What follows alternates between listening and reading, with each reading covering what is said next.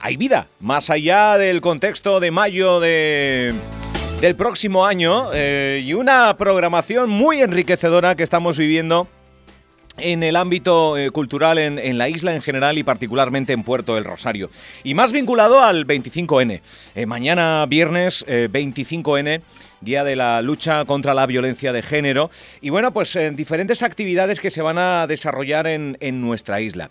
Y concretamente hoy a las 5 en la Biblioteca Municipal de Puerto del Rosario se va a presentar eh, pues un libro, un diccionario de términos eufemísticos. En fin, vamos a hablar con su autora, con María Ovelar, que ya nos saluda al otro lado del hilo telefónico. María, buenos días. Hola, ¿qué tal? Buenos días. Pues un nos... saludo, estoy encantada de estar en la isla, la verdad muchísimas ganas de, presentar este diccionario de términos eufemísticos esta tarde a las 5 en, la Biblioteca Municipal de Puerto del Rosario. Muy bien. Que ya conozco porque presenté allí mi, anterior poemario, Las Oceánicas. Bien, o sea que eso te iba a preguntar, que no es la primera vez que, que, pululas por esta isla, o sea que te recibimos y en este caso, cuéntanos, ¿qué, qué, esconde este diccionario? ¿Esto es, ¿Esto es un golpe a la RAI o qué es esto? Bueno, a ver, em, aquí, claro, ahí me gusta mucho hablar de las dobleces del lenguaje, ¿no? Entonces, eh, digamos que por una parte, mm, sí que es verdad que está, hay un cuestionamiento, ¿no? Hay una reflexión sobre ese lenguaje. Entonces, lo que hace el diccionario, este poemario, es contraponer definiciones de la Real Academia Española a poemas. Algo así como donde el diccionario se quede corto, recurre a la poesía. ¿Por qué? Porque la palabra eh, puede sanar, puede ser un refugio, puede ser un hechizo catártico, pero también puede utilizarse para maldecir, puede utilizarse para insultar. Entonces, em, es cierto que el diccionario es mucho más rígido, ¿no? La poesía, digamos, es más eh, fluida, eh, mucho más, se puede retorcer más el lenguaje. Entonces, a mí me interesaba reflexionar sobre los límites del lenguaje y esta, estas dobleces, ¿no? esta, esta doble vertiente de la palabra que es capaz de, ayudarnos en los, en los peores momentos, pero que también es capaz de hundir a las personas, ¿no? Porque hemos hablado mucho pues del tema del bullying y, del mobbing y, y también del maltrato, ¿no? Eh, y ese maltrato psicológico que ahora mismo estamos hablando mucho de que ya no es eh, eh, solo la violencia, claro, lo físico, ¿no? Física, sino, sino del lenguaje, ¿no? Y, y, un poco sobre todos estos temas reflexiona el, el poemario, pero claro, al final no, no son solo poemas que vayan en torno alrededor del, lenguaje, ¿no? También hay poemas comprometidos, como por ejemplo con el tema de los incendios de este, este ah, verano, que asolaron zonas como Galicia, donde yo veraneo, o por ejemplo Villa Escusa, el pueblo eh, de mi padre que está en la provincia de Zamora, bueno, el pueblo en sí no, pero Zamora fue de las provincias más castigadas, entonces hay un poema que se relaciona con esa entrada ¿no? del diccionario de incendio.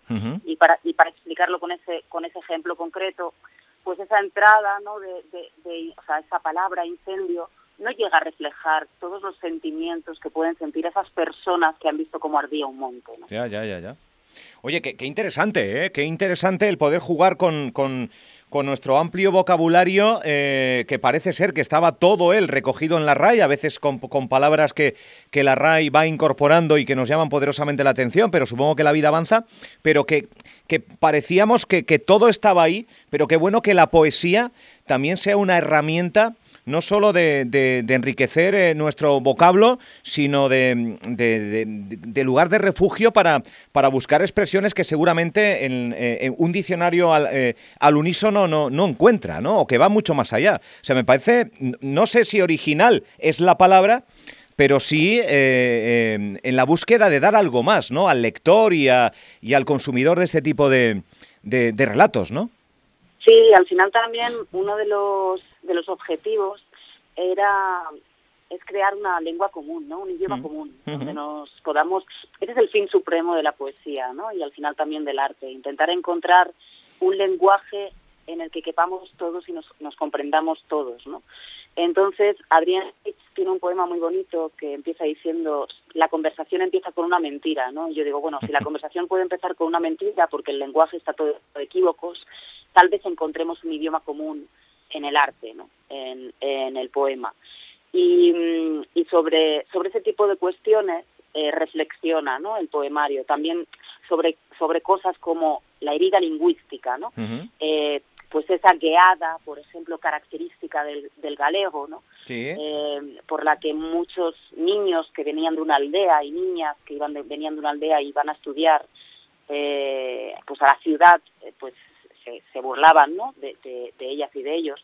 O, por ejemplo, esta peculiaridad, que por cierto fue votada en el año 2011 como el acento más sexy de España, ¿no? en el canario, del ceseo, es verdad, es verdad. de aspirar la S al final. A mí me parece hermoso y, y, y, al final se trata de eso, ¿no? De la diferencia, pero claro, a lo mejor el lenguaje poético, como es capaz de albergar metáforas, aliteraciones, ruidos, no onomatopeyas, a lo mejor sí que puede cubrir eso, que no cubre un lenguaje más bien como más académico, más oficioso, ¿no? Em, pero bueno, al principio me preguntaba si era, si le tiraba de, de las orejas, ¿no? Era un, una llamada de atención a la RAE. Bueno, a ver, eh, claro, yo traductora, traducción e interpretación, eh, sé cinco idiomas. De pequeña mi madre cuando entraba a la habitación darme las buenas noches me encontraba rodeada de diccionarios leyendo eh, libros porque me gustaba apuntar las nuevas palabras ¿no? que, encontraba ahí y, y, entre esos diccionarios estaba el de la RAE. Eh, con esto quiero decir que em, yo misma me, o sea, utilizo el diccionario de la RAE cotidianamente dentro por, por mi por mi trabajo no al final también estoy escribiendo una novela bueno lo utilizo pero pero bueno eh, creo que está bien reflexionar sobre las carencias no la Real Academia Española por ejemplo han pasado 500 académicos por ahí y solo ha habido 10 mujeres es verdad que eso se está corrigiendo afortunadamente entre los últimos nombramientos ha habido tres, tres mujeres eh, que han entrado, entre ellas, por cierto, una canaria. Bien. Eh, a la Real Academia. Así que bueno, estamos avanzando. Bueno, decías tú, efectivamente, hablas que yo sepa inglés, francés, italiano, japonés y español. Bueno, claro, sí, el, español, efectivamente. Efectivamente, estas horas de la mañana no, no, no, no estoy yo muy... Es verdad, eh, bueno, aparte, periodista, eh, evidentemente poeta, eh, artista en diferentes disciplinas, eh, que no lo he dicho al principio, pero, pero quizás está bien recordarlo, que, que eres relativamente joven y que, y que tiene, pues eso, en su haber eh, el poder encontrarnos hoy jueves a las 5 de la tarde en la Biblioteca Municipal de Puerto Rosario para conocer mucho más de este diccionario de términos eufemísticos. Eh, estamos mañana, día 25 en es el día, eh, un día señalado, yo creo que en, en, el calendario, con actos, con gritos, con puños en alza, entre otras muchas cosas. La poesía también es reivindicativa en este tipo de luchas del 25N, ¿no? Sí, sí, también lo es. Em, muchas compañeras y también compañeros, ¿no? Salimos muchas veces a las manifestaciones y, también colaboramos, ¿no? Yo colaboro, por ejemplo, con una plataforma que se llama Orgullo Loco, que está relacionada con todo el tema de la salud mental y, de hecho uno de los poemas que escribí para, para el Día del Orgullo Loco pues sale sale en este en este poemario, ¿no?